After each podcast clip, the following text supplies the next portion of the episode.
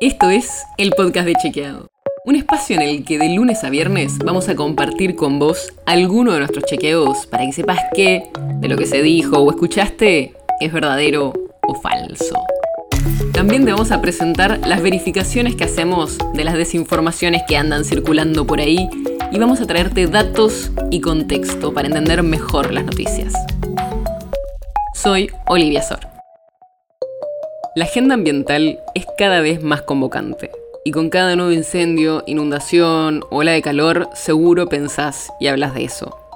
Y muchos no saben que hay un acuerdo a nivel regional, el Acuerdo de Escazú. ¿Qué es este acuerdo? Es el primer tratado ambiental de América Latina y el Caribe. Se logró aprobar después de 16 años de trabajo y busca dar garantías en tres ejes el acceso a la información, la participación pública y el acceso a la justicia, todo centrado en asuntos ambientales. En septiembre de 2018 se inició el proceso que convocaba a los países a la firma del acuerdo, que tenía que ratificar cada Congreso. Hay más de 20 países en la región que lo firmaron, pero solo 12 lo aprobaron en sus congresos. Y entre ellos está la Argentina. El acuerdo estuvo organizado por la Comisión Económica para América Latina y el Caribe, más conocida como la CEPAL, y es considerado como único en su tipo a nivel mundial al consagrar la protección de los defensores y los derechos humanos en asuntos ambientales.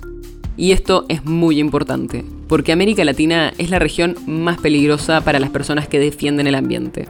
Según la organización Global Witness, de los 212 defensores ambientales asesinados por las causas que defienden durante 2019, más de dos tercios eran latinoamericanos.